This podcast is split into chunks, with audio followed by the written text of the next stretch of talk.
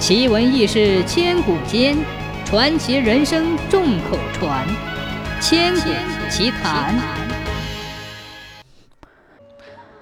从前，魏地有个人，素以博学多识而著称，很多奇物古玩，据说他只要看上一眼，就知道是什么朝代、什么器具，并且说的头头是道，大家也都很钦佩他。一天，他去河边散步。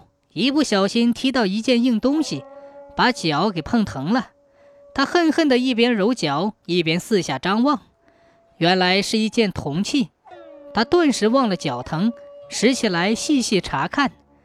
这一件铜器的形状像一个酒杯，两边还各有一个孔，上面刻着花纹，光彩夺目，俨然是一件稀奇的古董。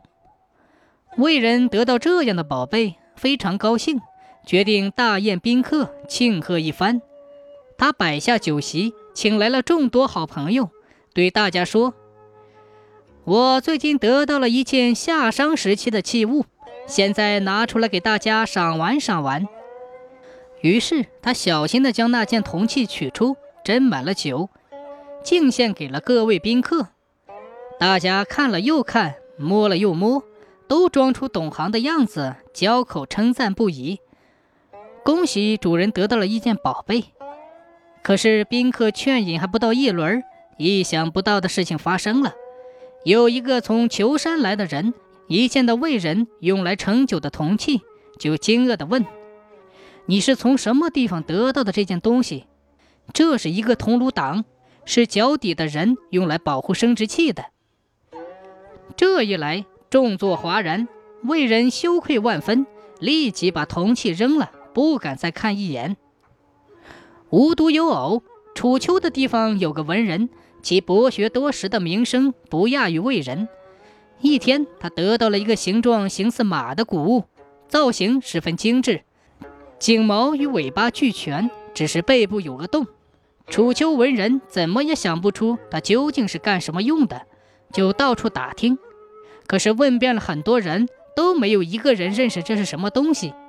只有一个号称见多识广、学识渊博的人，听到这个消息后，找上门，研究了一番这古物，然后慢条斯理地说：“古代有犀牛形状的酒杯，也有大象形状的酒杯，这个东西大概就是马形状的酒杯吧。”楚丘文人一听大喜，把它装进匣子里收藏好，每当设宴款待贵客时，就拿出来盛酒。